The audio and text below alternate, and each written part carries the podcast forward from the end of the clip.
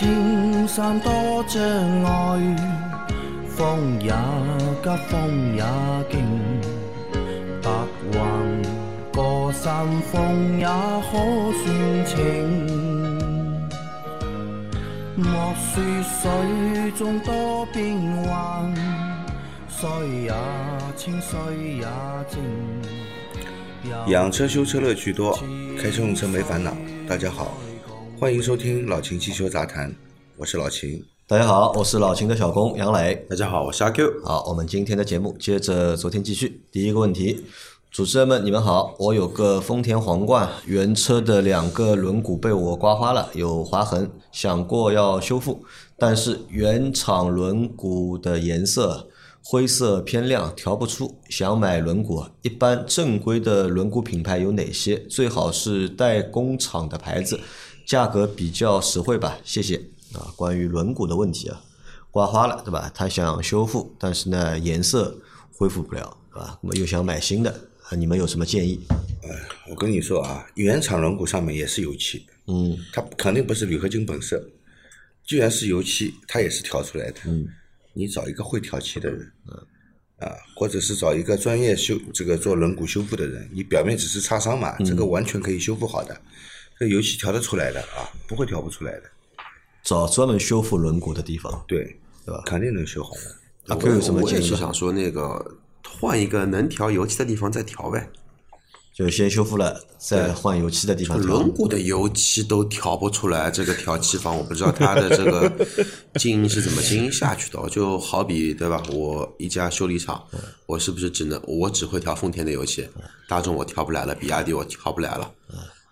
或者实在不行嘛，我就觉得你两个轮毂花掉了嘛，你把四个轮毂颜色一起调整掉嘛，呃你只翻新两个呢，另外两个也就很难看。啊首先四个一起翻新，一起翻新掉嘛呃，也也不存在色差问题。调完之后你已经忘，你也搞不清楚原来那个颜色到底是什么颜色，你也忘记了，搞不清楚了嘛，也是个方法。那如果买轮毂的话，如果买的话有什么品牌推荐吗？买的话，买的话，我建议你还是买原厂轮毂，质量有保证。有很多呃厂家现在都生产轮毂，嗯，但是它的这个安全质量是不是能够满足这个原厂轮毂的需求，这个都说不清楚。这都说不清楚，是吧？你要叫我说这个轮毂本来是哪个厂代工的，我告诉你，我也不知道，我也不知道，真的不知道。啊，你丰田皇冠的那个轮毂原来是哪个厂生产的？搞不明白，我也不知道。。好，再下一条啊，豪华品牌价格不断下探啊，二十多万买个二线豪华品牌的车也不稀奇了。买车时觉得价格很友好，但等到保值时发现真啊，等到保养时发现真贵。老秦能不能搜集一些规定和实例啊？如果在外面的汽修店保养，一旦发生质保期内的索赔，一需要提供哪些证据？二只需要修车店的资质证明和保养记录吗？是否需要配件来源的证明？三保养手册上都会规定油液标准，一般会这样写：满足叉叉标准或者不低于叉叉标准。机油标准的分类有好几种，厂商认证、欧标、美标，如何排序，对吧？啊，这个问题是关于对吧？车在外面保养，对吧？如果发生问题了，对吧？这个车本身质量发生问题了，嗯，那么如何索赔？对吧？现在我倒是觉得不是豪华车、豪华品牌保养贵，嗯，现在只要是车保养都贵。你国产车保养也不便宜啊，但是问题又来了，怎么来定义这个贵和便宜呢？对吧？这个标准你很难界定啊，对吧？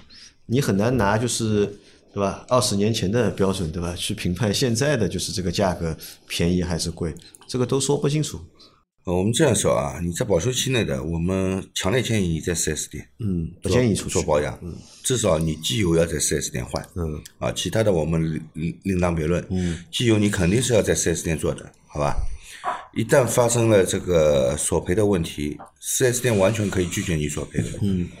他说你不在我们这里做保养，你的这个发动机用了这个不合规定的机油，嗯，损坏了我不赔的。而且 4S 店一般索赔的话，都会调一个你的保养记录，嗯，你如果在这家店一次保养记录都没有，嗯，他完全可以拒绝你的。虽然说是国家有三包法，到时候你要举证很多东西。本来你只要说，哎，我我在一直在你这里保养了，现在车出问题了，你该赔的赔。4S 店没话说的，对对吧？他只能给你赔。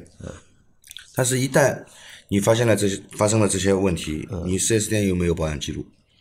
那你要提供你这在外面做的那些保养记录都要提供，提供不但这个给你维修保养的店家厂家要有资质，第二，可能还要需要知道你用的是什么型号的机油，是不是能够满足你这个发动机的需求，嗯，对吧？第三，这家人家的进货来源，嗯只说机油型号品牌没用的，对，你的货是从哪里来的？是不是假货？嗯，对吧？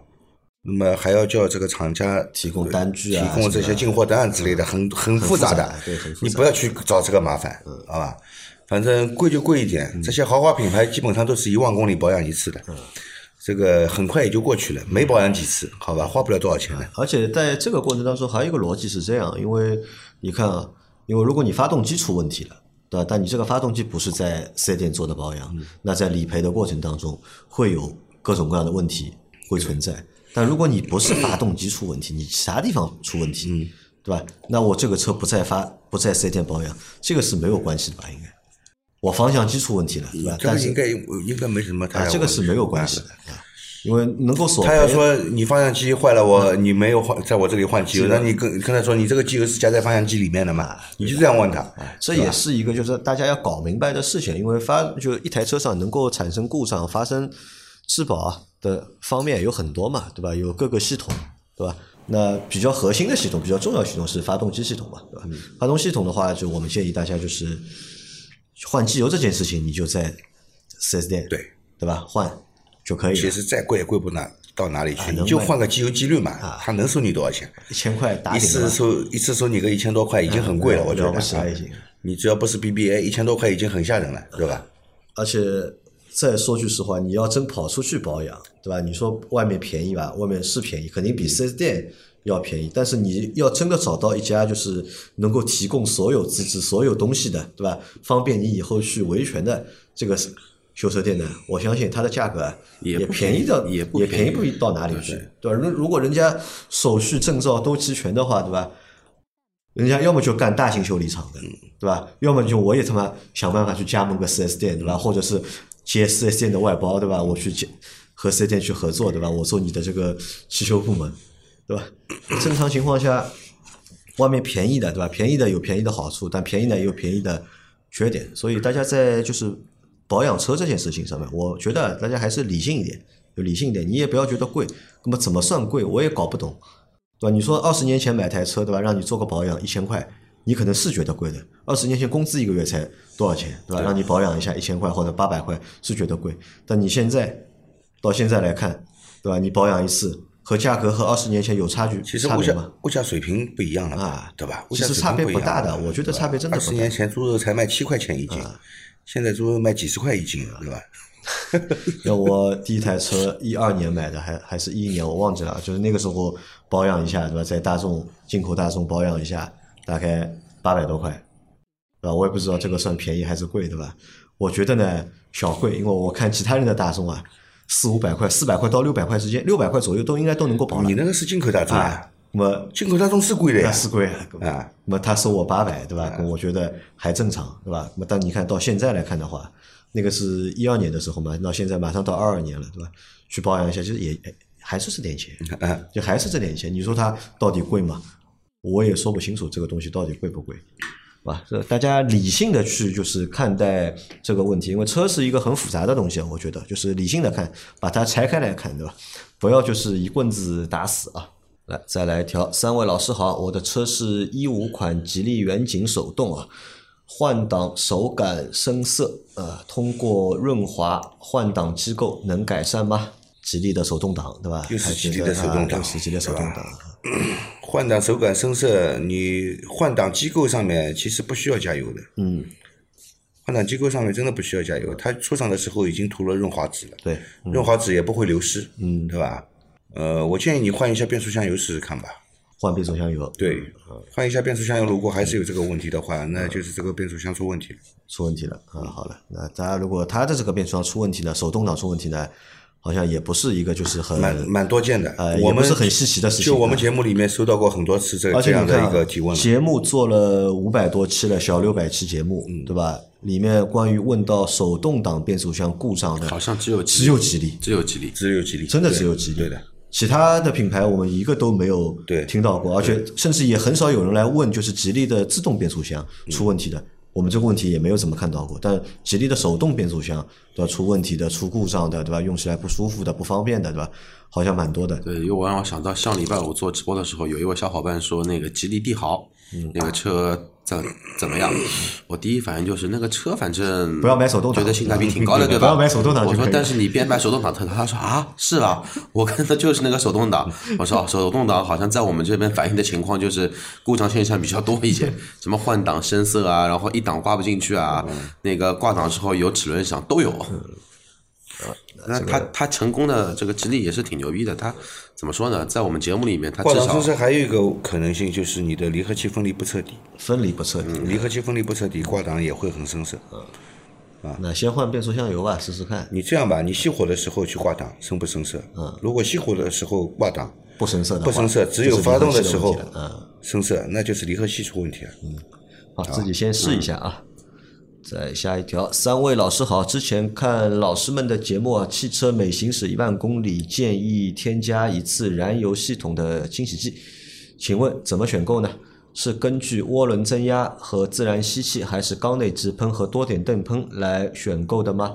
有什么品牌推荐吗？非常信任你们的节目，为了听友方便选择，建议商城多上一些汽车养护产品。谢谢三位老师啊。关于燃油添加剂的选择，对吧？需不需要根据发动机的形式来做选择？发动机的形式来做选择呢，我跟你说，现在目前来说都是电喷发动机，嗯，对吧？化油器肯定早就不见了，已经，对吧？那只有多点电喷，嗯，这个的缸内直喷或者是这个混合喷射的啊混合喷射这三种，嗯，对吧？那么如果你是多点电喷的，那么你用这个除碳型的清洁型的这个燃油添加剂，的确效果非常理想，嗯，啊，因为它不停的在给你清洗，啊，进气道也洗到了，缸内也洗到了。如果是缸内直喷的，它只洗缸内，进气道完全洗不到。如果是混合喷射的，也能洗到，嗯，啊，进气道这里也能洗到，只是清洗时间比较短，因为在特定的工况下才它才从这里喷油，嗯，对吧？品牌呢，太多品牌了，太多品牌了。我们之前节目里，我相信你也一直在听，嗯，对吧？我基本上挑大牌，挑大牌，对吧？比方说雪佛龙啊、巴斯福啊这样的一个大大型的知名企业，对吧？生产的产品质量是有保证的，啊，有很多这个小厂也在生产，而且这个拍的那些图片啊，哦，真的牛逼啊！这个就是加进去以后啊，排气管排出来的都是黑的碳，两个手能捧起来，要死了。这个发动机里面如果有这么多积碳的话，早就打不着火了嘛，对吧？还还会排出来这发么多。动机里面能有这么多积碳的话，我跟你说啊，这个发电厂就不缺煤了。啊，对。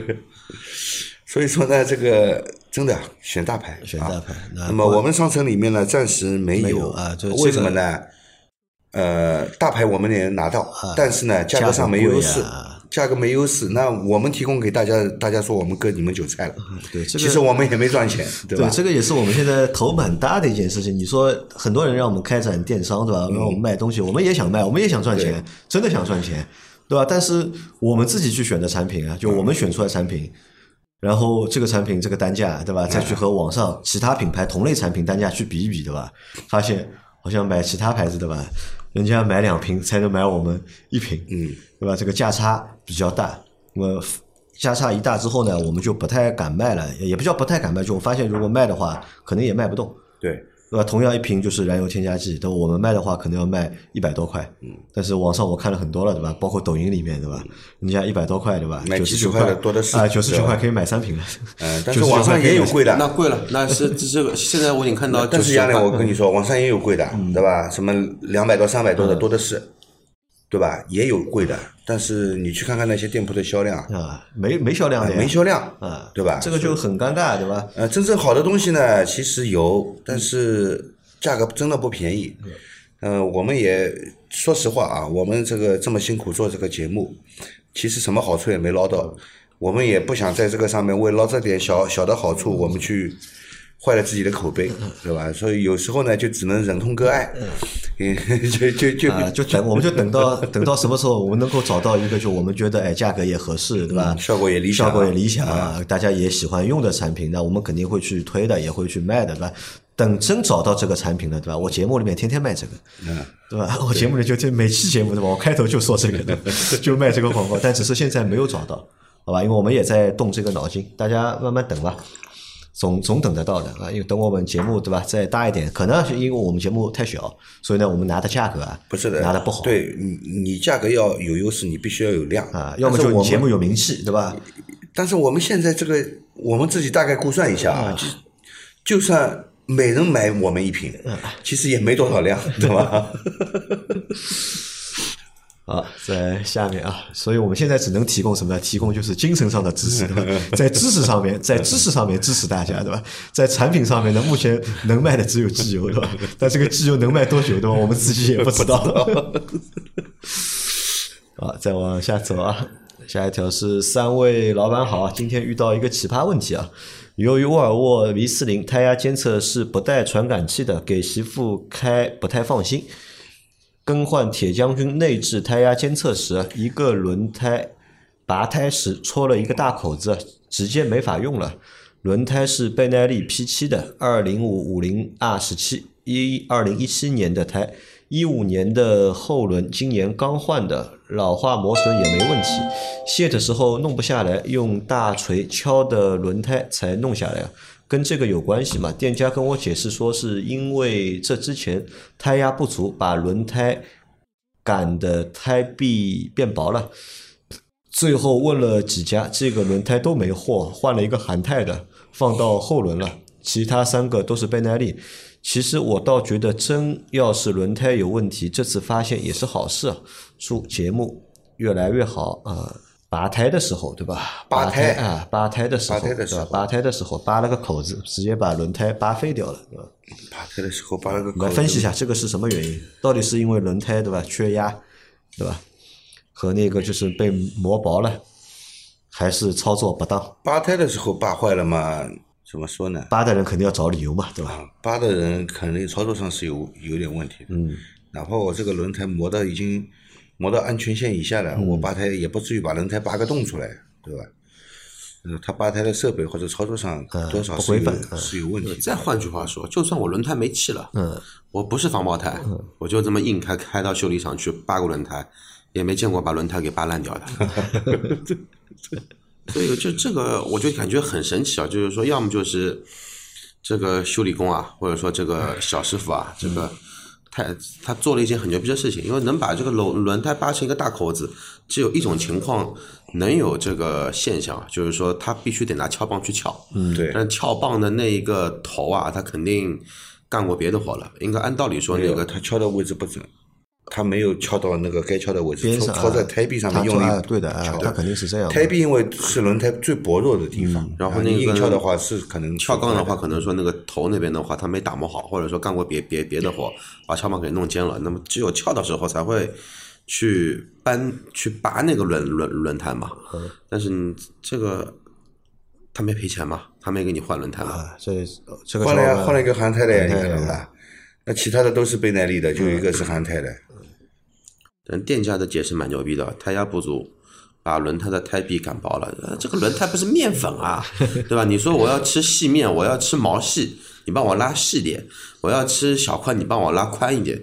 这个轮胎跟面粉如果这个筋道一样的话，那好了，那我们饿的时候别吃面了，吃吃轮胎去算算算了。呃，哎反正也不纠结了，因为你换也换了，对吧？反正只只能下个定义，这家店对吧？水平有限，这家店有问题，啊，水平有限啊。说到这个，我想起来一个事情，我在上个星期群里面看到一个视频，有个人发的，这个蛮恶劣的一个补胎店，嗯就有个人呢，他跑去补胎店补胎，对吧？然后呢，他抓住店主啊，做小动作，嗯，他扒胎的时候啊，手上不是有戴手套的嘛？嗯戴手套，在手套里面藏了一个那么长的针，哦，藏了那么长的一个针，就他拍视频的人呢，他说我他妈在这家店已经补了三次胎了，现在知道了为什么在这家店已经补了三次胎了，就可能有的店给啊你补一个洞再扎一个洞，啊，对的，或者就什么呢？就是你觉得可能有点问题，让他查一查，对吧？他就直接帮你干个洞出来，对吧？然后让你在他店里面补个胎补胎，对吧？然后就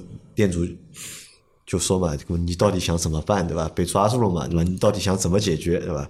到拍视频的时候呢，我肯定报警。那这种情况，我觉得一定要报警，对吧？那店主说呢，你不要报警了，对吧？以后对吧？你轮胎都到我这里来补，我不收你钱。这个还蛮坏的，对吧？这个只是行业的一个小角啊，这个是格局太小了，嗯格局太小。扎一个轮胎修修对吧？上海这边顶天顶天，我算你到再牛逼的店里面去，嗯，一百块，一百块钱嗯打到顶了对吧？不止的有100我按你再贵一点，而且算你再贵，你两百块钱补个胎我知道有一家店补胎六百块，你知道吧？啊，算但六百块店我觉得不会做这种事情的。这个事情他是不人家肯定不做这种事情的，对吧？人家有本事补个胎收六百，对吧？肯定不要赚这种钱的。好，再往下走啊。秦大师啊，我的车前几天在家属院地面停车位蹭到别人的前保险杠了，现在我的车子右后门下被留下一条很长的黑色痕迹啊，看图需要处理吗？该怎么处理？谢谢。其实上一个问题我们还没回答完，嗯它现在三条是倍耐力，一条是韩胎，嗯，其实是有问题的。花纹不一样啊，嗯花纹、轮胎型号这些都不一样，嗯其实多少会有问题的。嗯我建议你把那条韩胎放到后面去去吧，含胎放到后面。嗯，最好是同时换两条，前后轴不一样，问题不大，嗯同轴的不一样，其实是有问题的。嗯，让它导向轮上面把后轮换到前面去，对的，对吧？啊，那这个是建议啊。那然后这一条呢，停在车子右后门下留了一条很长的黑看能不能色痕迹，抛光抛掉呗。那可能是侧裙上面吧，应啊该是。那可能抛光抛得掉。嗯，抛光是抛得掉的。对，啊，抛不掉呢就补漆，补要补嘛。我觉得应该能抛掉。我看一下图片啊，他说有图片是吧？啊，对，好，稍等啊，看一下图片。好，老秦看到照片了吧？呃，照片我看到了，这个的确是啊，这个下边梁，呃，以及这个后门，以及这个后叶子板的下方啊，都是有一点刮蹭的痕迹的。那么小小的有略微的一些钣金的凹陷，很基本上不明显。那么抛光应该抛得掉，这个应该是对方车车上的东西，不是因为你是白车身嘛，嗯，对，对吧？这个黑的嘛是对方的车上的留在了你车上，抛光的话应该能抛掉啊，至少抛到这个看起来不明显，没问题啊。好的啊，再下一条啊，这条好长。三位老师好，又来提问了。一，我的吉利博越二零一八款，三年半，两万五千公里啊，按手册准备换变速箱油，请问这款变速箱 DSI 公司的六 AT 需拆洗油底壳和更换滤芯吗？下面的操作步骤对吗？重力放旧油后，加注新油至注油口溢出，拧紧后发动车辆，操作档杆在每个档位停留三十秒左右后挂入 P 档，不熄火，再松开注油口，如无溢油则补油至油溢出即完成。二按手册需要更换火花塞，两万两千公里时曾检查过，如图。燃烧不好，问过秦大师，说可能喷油嘴脏了。因目前公里数未到四万，使用雪佛龙燃油添加清洗剂有用吗？换新的火花塞有无必要提高热值？原配的热值好像是六啊，该发动机为一点八 T 啊。还有它下面的问题是我的车辆啊、车辆冷启动，对吧？有时当气温相对高时，如二十度左右，发动机会有几十秒的一千两百转左右的高怠速阶段，再降为七百转左右的稳定怠速。而在气温相对低时，如十二度左右，发动机转速只有一两秒左右高怠速，就会稳定在七百转左右。今年初已清洗过节气门并匹配，但还是如上述现象。在 4S 店读过故障码和数据流，师傅说正常，但又说混合气偏稀为负值。请问上述现象是否会和火花塞燃烧不好、电极偏白有关，或是和发动机积碳有关，车辆主要在车辆主要在域区。城区使用啊，使用过两次雪佛龙特进 TCP 精选型浓缩汽油添加剂，这种冷车启动高怠速时有时无时有时无，对车辆有什么不良的影响啊？它有几个问题啊？第一个问题是关于换那个变速箱油的，他问了一下他的那个操作的步骤，操作步骤没问题，操作步骤的没问题啊这样去操作就可以了。油放掉，新油加进去螺丝拧紧，启动车辆每个档位停三十秒，对吧？然后放在 P 档，再把螺丝松开，看看有没有油入溢出，肯定没有油溢出，肯定要补的，嗯，这肯定的啊，。补到溢出为止，再把螺丝拧上，对这个就完成了变速箱油的更换。那它这个变速箱需要换那个油底壳和滤芯吗？呃有油底壳就拆，没有油底壳就不换了。有油底壳就要拆。对啊，好的，嗯。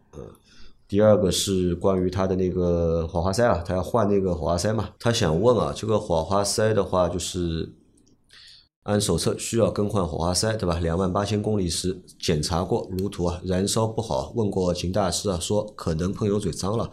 因目前公里数未到四万啊，这他想先用那个雪佛龙燃烧燃油添加剂清洗，有用吗？清洗它那个喷油嘴。呃，雪佛龙呢，你这个特进其实它主要是清洗积碳的，并不是清洗喷油嘴的啊。清洗喷油嘴的是另外一个产品，也同样都是雪佛龙啊。你说的这个它不是清洗喷油嘴的，是清洗积碳用的。呃，这个是第一。清洗喷油嘴，其实我们建议用这个打吊瓶的方式清清洗的非常的彻底啊。而且你说你去 4S 店，4S 店也说你这个混合气息嘛，读数据流告诉你混合气息，你那个火花塞燃烧电极部分这么白，肯定是混合气息，但是周围一圈这么黑，那又是积碳又是浓，嗯，对对对不对？为什么中间发白，周围一圈就浓就浓浓了呢？喷油喷的有问题。啊，对啊，就是喷油有问题啊，雾化程度不好啊。嗯，你电极呃就是火焰中心部分没有足够的油可以烧，但是周围呢燃烧又不良。嗯，那么周围就会有积碳，啊，中间嘛发白，对吧？就是这个问题啊。好的，然后他问啊，就是要换新的火花塞嘛，有没有必要去提高热值？呃，没必要，按照原厂要求的热值呃来更换就可以了。没有必要，对吧？啊对嗯，好的。然后他还留的问题是啊，它是温度高的时候，对吧？二十度左右，对吧？发动机启动，嗯冷车启动会有几十秒的一千两百转左右的高怠速，然后再降为七百转左右的稳定怠速。而在温度相对低的时候，十二度左右，发动机转速只有一两秒保持在高怠速，然后稳定在七百转左右。那么他想问啊，这个到底是什么情况？其实这个我觉得是有点问题的，这个工作的逻辑好像是反掉的。对的啊，你冬天你说高怠速时间长一点，对的，其实是有问题的啊。你我觉得你去 4S 店问问他们一下，按理来说，这个随着水温的上升，怠速一点点的下降，对吧？冷车高怠速就是这样一个过程。嗯，那你反倒是温度低的时候，怠高怠速时间短，温度高的时候高怠速时间长，我觉得这个逻辑上面是反掉了已经。那这种情况会和就是那个火花塞和那个发动机积碳有没关系，关系？没关系，没有关系，没关系。这是应该是个电脑个电脑程序的逻辑的一个电脑程序的一个问题。好的啊，那这种冷车启动高怠速时有时无，对吧？对车辆有不良影响吗？呃，肯定有影响，肯定会有影响。肯定会有一定影响的，好吧？那我建议你去 4S 店让他们好好查一下，到底是什么问题。啊，因为他去查过了嘛，嗯那人家和他说是正常嘛，对吧？只是告诉他混合气偏稀啊，混合气息也是问题啊，也是问题，解决这个问题啊，。混合气息就没问题了。混合气息是为什么吸呢？嗯，对吧？我这个喷多少油，对吧？什么时候喷油，这个就是由电脑里面的程序来决定的。嗯，电脑不会无缘无故的给你喷的油就少，对吧？所以我跟你说，这个让你洗一下喷油嘴，我觉得你应该去洗一下，好吧？反正从你火花塞燃烧的这个情况来看，我觉得喷油嘴的雾化有问题的啊。好，再下一条，三位老师好，今天换中冷管，看到里面有点点机油，有影响吗？换中冷管里面有机油，嗯，不正常的嘛？哪个中冷管拆下来里面没机油？这个是正常的，都是有一点机油的，都有都会有一点正常的，对吧？好的啊，那最后只有新的时候才下来没机油。呃，对，啊，最后一条，三位老板好，请教一个问题：途观 L 这款车怎么样？变速箱问题多不多？另外，奔驰 GLC L 这款车有没有什么通病？小毛病多不多？谢谢。祝节目收视长虹啊！来了一个选车的问题，对吧？途观 L 是吧？嗯途观不错啊，这个车其实不错啊。不推荐，不推荐，内内饰太难看，内饰太难看啊！因为我们最近推荐的是探岳，对吧？就是一样买大众一汽啊，一汽的那一台，一汽大众的那一台，那个是途呃途岳是上上汽大大众，一汽大众是探岳。探岳嘛啊，可以去探一下看一下探岳啊，然后他问 GLC 啊，同样都是买这个 SUV 对吧？一个普通的品牌，一个豪华品牌对吧？GLC 小毛病多不多？刹车异响，嗯，然后刹车异响刹刹车异响，别的好像也就没什么了。别的没啥但。刹车异响肯定是有的。是这个三叉星的标肯定比 VW 的标开出去有面子，对吧它肯定是两个预算嘛，对吧？一个高一点预算，一个低一点预算，他想问嘛，那两个里面选哪个？？GLC L 现在什么价钱啊？哥？不便宜啊，原价优惠个一两千块、两三千块钱啊。不便宜，一台买两台了，呃，如果是三百的话，三百动感型差不多可以买两啊，台一。台买两台。然后大众的那个变速箱现在没什么问题啊，蛮好的，途观 L 是湿式变速箱，对，四四双离合嘛，途观 L 是湿式变速箱，不是干式变速箱，这个出问题的概率更低。嗯，出问题但这个基于什么呢？基于你你认为这个就是说你能接受的偶尔的偶发性的顿挫，你能不能接受？嗯，如果你能接接受的话，那这个车途观 L 变速箱没什么问题。但如果说你是认为偶发性的双离合顿挫，这个这这个就是问题的话，那这个所所有双离合都有问题。嗯，而且如果是偶发性顿挫的话，其实 GLC 也会有。啊，那今天的这期节目就到这里啊。